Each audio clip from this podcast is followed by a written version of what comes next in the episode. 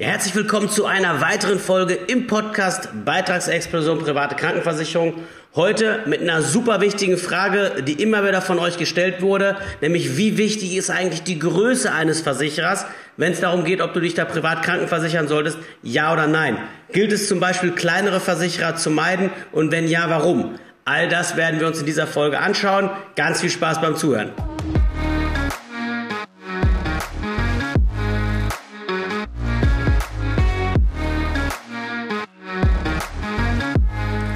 Wenn du gerade mit dem Gedanken spielst, dich eventuell privat kranken zu versichern oder es schon bist und irgendwann über die Frage stolperst, die sich hier auch viele Hörer stellen, nämlich wie wichtig ist eigentlich die Größe eines Versicherers, also wie viel Versicherter hat der, wie finanzstark ist der Versicherer, wie viel Zuwachs haben die und so weiter, ähm, Bilanzkennzahlen. Kannst du nicht mal, Dieter, was dazu sagen, wenn es darum geht, den richtigen Krankenversicherer herauszufinden, ob Größe hier ein ganz entscheidendes Kriterium ist, ja oder nein? Da würde ich das sehr, sehr gerne tun, denn ich kann die Frage total nachvollziehen, weil hier geht es irgendwo um Sicherheit, hier geht es um das Gefühl, bei einem Versicherer zu sein, der in 30 Jahren immer noch da ist und einfach zu wissen, dass das Gesundheitsthema oder die Gesundheit halt dann auch im hohen Alter von der Versicherung noch abgedeckt wird. Und insofern ist die Frage mehr als berechtigt. Und ich bin ganz ehrlich, die habe ich mir natürlich am Anfang auch gestellt, als es darum ging, gute von weniger guten Versicherern zu unterscheiden. Mit dem Ergebnis, dass natürlich ein Versicherer erstmal eine gewisse kritische Größe an Versicherten erreicht haben muss, bevor er überhaupt in der Lage ist, zu beweisen, dass seine Kalkulationsgrundlagen, dass seine Berechnungen, die er angestellt hat, auch wirklich in der Praxis funktionieren. Und dementsprechend ist Größe schon ein Punkt, den man definitiv ins Kalkül ziehen sollte. Zumindestens, wenn du sehr, sehr kleine Versicherer hast, also die noch so gut wie keine Kunden haben und du deswegen natürlich auch überhaupt nicht weißt, wohin wird die Reise möglicherweise mal gehen. Also nehmen wir zum Beispiel mal die DEVK Krankenversicherung. Die sind zwar schon etwas länger mit dabei, aber haben mittlerweile gerade mal 1447 Vollversicherte. Lass es vielleicht 2.000 oder 3.000 sein. Der Stand ist jetzt ein bisschen rückliegend, aber die sind auf jeden Fall in der Größenordnung noch unterwegs, wo nahezu noch keine Aussagefähigkeit so richtig getroffen werden kann, wohin wird die Reise denn mal gehen. Denn ist klar, wenn du nur 1500 Versicherte oder 2000 Versicherte hast und du hast einfach die Systematik, dass du das Pech als Versicherer hast, dass jetzt halt in deinem Bestand relativ viele Leute dummerweise gerade krank werden, ähm, dann ist das natürlich was, was du im Grunde genommen halt noch nicht so richtig einschätzen kannst und was dir eventuell Probleme macht. Aber hast du erstmal eine gewisse Anzahl an Versicherten erreicht, dann ist es so, dann ist dieses Kriterium Größe nicht mehr ganz so entscheidend, denn dann verteilen sich ja die Risiken über die verschiedenen Erkrankungen, die es gibt, auf viele tausend Köpfe. Ich würde hier mal eine Zahlen nennen von mindestens 10.000 Versicherten, die ein Versicherter haben sollte, damit man halt sagen kann, okay, das ist sauber austariert, da verteilen sich die Risiken halt über sehr, sehr viele Menschen und dann geht das zumindest schon mal in eine ganz gute Richtung. Allerdings, und das ist jetzt das ganz Wichtige, auch das alleine ist natürlich nur eine einfache Kennzahl, die eigentlich gar nicht die richtige Aussagekraft hat, die es nämlich braucht. Weil guck dir mal Folgendes an. Stell dir vor, wir beiden gründen, eine Krankenversicherung. Und wir sind jetzt die Mega-Influencer auf Instagram oder auf Facebook und bei TikTok und ich weiß nicht was wo. Und wir schaffen es jetzt in drei Jahren, 20.000 Leute privat kranken zu versichern. Cool, aber die Frage ist, wer versichert sich denn bei uns? Das sind doch in der Regel die jungen Menschen, die 20, 30, vielleicht maximal 40 oder 45 Jahre alt sind. Danach lohnt es sich kaum in eine private zu gehen, weil dann wird es irgendwann teuer und du hast nicht mehr die Zeit, genug Altersrückstellung aufzubauen, damit das Ding im Alter immer noch für dich funktionieren kann. So, das heißt, dann haben wir in den zwei Jahren, haben wir, was weiß ich, keine Ahnung, eine Menge Menschen versichert, aber das sind alles junge, gesunde Menschen. Das heißt, wenn wir unsere Kalkulations Kalkulation uns angucken, dann werden wir erst von heute angerechnet in ein paar Jahrzehnten sagen können, ob das Ganze gut funktioniert hat, ob unsere Kalkulationen aufgegangen sind, ob wir genug Geld genommen haben, ob wir die Rücklagen gut gebildet haben, ob wir unsere Verwaltungskosten im Griff gehabt, haben und und und. Das heißt, das können wir an der Stelle noch überhaupt nie einschätzen. Und dementsprechend ist eigentlich die reine Größe an der Anzahl der Versicherten äh, festgemacht einfach kein wirklich gutes Entscheidungskriterium. Und ich würde immer gucken, wie lange gibt es die Versicherung denn schon? Wie viele Jahrzehnte sind die schon am Markt und haben die auch genug 70, 80 oder 90-Jährige dazwischen, die entsprechend krank sind, die entsprechend Kosten verursachen und der Tarif ist immer noch wettbewerbsfähig. Und das ist das, was ihr in den oder auch was du in den übrigen Podcast-Folgen immer wieder hörst, dass ich sage, ey, guck dir vor allen Dingen an, Ja, wie lange macht ein Versicherer das? Wenn er nicht mal mindestens zwei Jahrzehnte am Markt ist, besser drei oder vier Jahrzehnte, sodass er auch genug alte Menschen schon im Bestand hat und immer noch wettbewerbsfähig ist, dann ist das ein wichtiges Aushängeschild. Dann ist das was, wo du siehst, okay, die Kalkulation scheint funktioniert zu haben. Weil sonst wären die jetzt nicht 30 Jahre später immer noch irgendwo im oberen Drittel bei den Marktvergleichen, hätten sauber auskalkulierte Tarife und haben vor allen Dingen nicht das getan, was leider die meisten Krankenversicherer machen, spricht immer wieder neue Tarife aufzulegen, weil die alten nicht funktioniert haben, weil die alten zu teuer geworden sind. Ähm, und das hat vielfältige Gründe. Ihr kennt das und du kennst das aus den Podcast-Folgen. Also am Ende des Tages hängt das ganz stark damit zusammen, wenn wir beide eine Krankenversicherung auf den Weg bringen und kalkulieren die Beiträge einfach zu günstig, um halt möglichst viel Neugeschäft zu bekommen, ist das temporär natürlich ein super Wettbewerbsvorteil, weil die Leute kommen zu uns und in Stiftung Warentest, Finanztest und Co. sind wir ganz oben. Aber das war's auch schon. Nach ein paar Jahren stellen wir fest, wir kochen auch nur mit Wasser. Wir haben vielleicht noch an die ganzen Struckibuden da draußen horrende Provisionen bezahlt. Klar, Check24, MLP und wie sie alle heißen, die gehen dann hin und vermitteln uns natürlich dementsprechend öfter, weil das Ding ist unschlagbar preis-leistungsmäßig erstmal für den Anfang. Parallel gibt es auch noch eine ordentliche, mehr als ordentliche Gage von uns. Ähm, aber wir wissen natürlich, klar, statistisch gesehen werden die Leute bei uns irgendwann genauso oft krank. Und äh, wir müssen uns das zu wenig gezahlte Geld bei den Leuten zurückholen. Das machen wir über Preissteigerungen. Und wenn die Preissteigerungen dazu führen, dass der Tarif am Markt immer teurer wird, dann gehen wir hin und machen das, was acht von zehn Krankenversicherer machen, schließen den Tarif fürs Neugeschäft oder bewerben den einfach nicht mehr aktiv und gehen hin und legen einfach den nächsten günstigen Ködertarif auf. Also kleines Beispiel, ich hatte heute jemanden in der Beratung, einen jungen Mann, 33 Jahre alt, der hat zum Beispiel von, was ich, Check24 die Empfehlung bekommen, geh doch zu Arak. Oder geh zu Hallischen. Ich gesagt, okay, Cool. Was haben die denn vorgeschlagen? Ja, die neuen verkaufsoffenen Tarife, die sie neu aufgelegt haben. Das Coole bei den beiden Gesellschaften ist aber, dass die beide auch noch Tarife aufhaben, die nicht erst ein paar Jahre alt sind, die schon, sondern die schon Jahrzehnte alt sind. Die kann man immer noch berechnen. Und dann hat er von mir eine Berechnung bekommen, wo er gesehen hat, dass der neue Tarif, den man ihm angeboten hat, 650 gekostet hat. Und ein deckungsgleicher oder von den Leistungen sehr, sehr ähnlicher Tarif, der schon 30 Jahre alt ist, den man heute auch neu abschließen könnte, fast 850 kostet.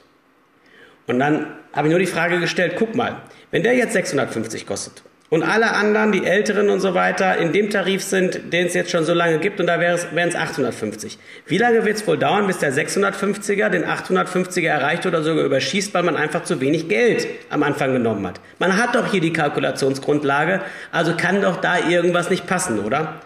Kam der junge Mann genau zu dem gleichen Ergebnis und ich glaube, das ist auch für dich nachvollziehbar, dass das letztendlich ein Thema ist, was viel, viel wichtiger ist, als sich anzuschauen, wie groß ist der Versicherer.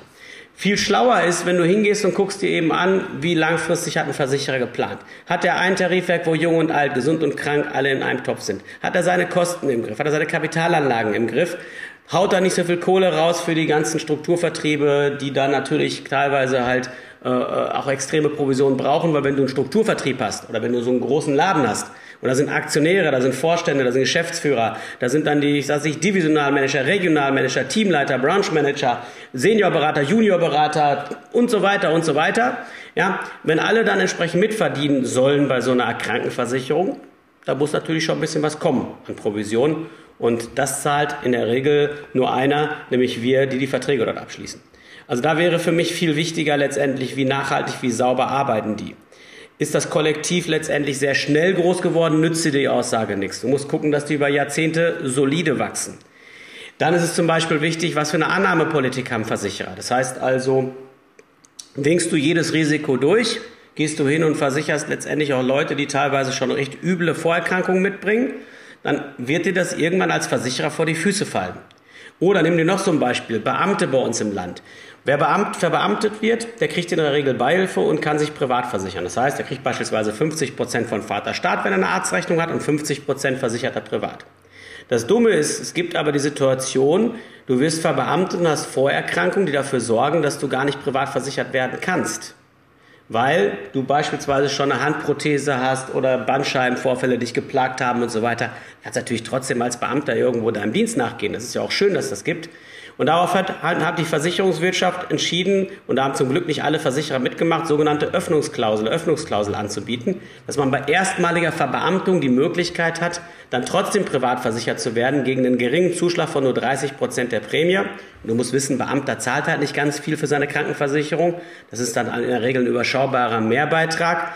dann trotzdem auch mit schwersten Vorerkrankungen versicherbar zu sein. Und das bricht den Versicherer eher das Genick. Und die Guten machen bei sowas auch nicht mit, weil sie natürlich wissen, wie risikoreich sowas werden kann. Das sind beispielsweise Kriterien, auf die ich entsprechend meinen Fokus legen würde. Natürlich dann gleichermaßen auch, wie gut ist das Kleingedruckte geschrieben, wie solide arbeitet beispielsweise ein Anbieter, wie finanzstark ist er. Also ich gebe dir mal ein Beispiel. Die drei finanzstärksten Versicherer, also die, die das beste Rating bekommen haben in Sachen Finanzstärke, ähm, das sind Versicherer mit sehr, sehr kleinen versicherten Beständen im Vergleich. Also die haben sehr wenige Menschen versichert im Vergleich zu den ganz großen. Und das Spannende an der Sache ist, dass deswegen du schon siehst, okay, Größe kann nicht das entsprechende Kriterium sein, weil sonst würden die bei den Ratings nicht so gut abschneiden. Und ähm, insofern gucke ich mal, dass ich dir mal ein paar Zahlen rüberrufe. Zum Beispiel ist Finanztipp hingegangen und hat eine Auswertung gemacht und hat sich die drei großen Ratingagenturen angeguckt, MapReport, Ascore und Morgen Morgen. Stand äh, Ende 2020 und hat sich angeguckt, wer sind denn die finanzstärksten Krankenversicherer am Markt. Die drei finanzstärksten sind die LVM, R&V und Alte Oldenburger. So, die drei haben aber nur zwischen 50 und 70.000 an Versicherten. Die haben nahezu nichts an Versicherten im Vergleich zu den ganz großen, beispielsweise einer DBK, die 2,2 Millionen Versicherte hat und einer DKV, die über 700.000 Versicherte hat. Nur das Ding ist, die DKV ist im Vergleich was die Finanzstärke angeht, so ziemlich am unteren Ende angesiedelt. Die DBK im Mittelfeld auf, trotz ihrer Größe. Das heißt, wenn es nur das wäre, das wäre zu schön, um wahr zu sein. Und überlege immer, wenn ein Versicherer meinetwegen statt 50.000 100.000 oder 500.000 versichert hat. Aber wenn er immer wieder neue Tarife aufgelegt hat, dann sind die ja nicht in einem Tarifwerk mehr drin, sondern verteilen sich über verschiedene Tarifwerke und dann ist es für uns Einzelnen auch nicht wieder so groß und wie gut ein Versicherer wirtschaftet, wie gut er dann seine ganzen Zahlungen und alles im Griff hat und seinen, seinen Laden sauber durchkalkuliert hat und die Kohle nicht irgendwie an Vertriebe zum Fenster rausschmeißt. Das sagt eben halt nichts darüber aus, wie viele Leute ich bei mir versichert habe. Wohingegen ich halt skeptisch werde, ist, wenn ein Versicherer eben erst sehr jung am Markt ist, nimm dir nur Otto Nova als Beispiel, die sind nicht gut oder schlecht. Nur das Ding ist, die sind vor ganz kurzem erst auf den Markt gekommen, haben erst sehr wenige Versicherte, arbeiten nach wie vor defizitär, das heißt, die machen miese jedes Jahr, können natürlich auch keine Beitragsrückerstattungen so zahlen, weil sie machen ja noch keine Gewinne. Und dementsprechend ist eben noch nicht klar, wohin die Reise mal gehen wird. Wird das funktionieren? Sind die Kalkulationen sauber? Und, und, und. Tatsache ist, sie haben das Rad nicht neu erfunden. Das, was sie dort in der Werbung beschreiben, und das bieten nahezu alle privaten Versicherten, Versicherungen an, dass du mit einer App ganz normal alles heutzutage abwickeln kannst, dass du dann irgendwie online mal einen Arzt zuschalten kannst, okay.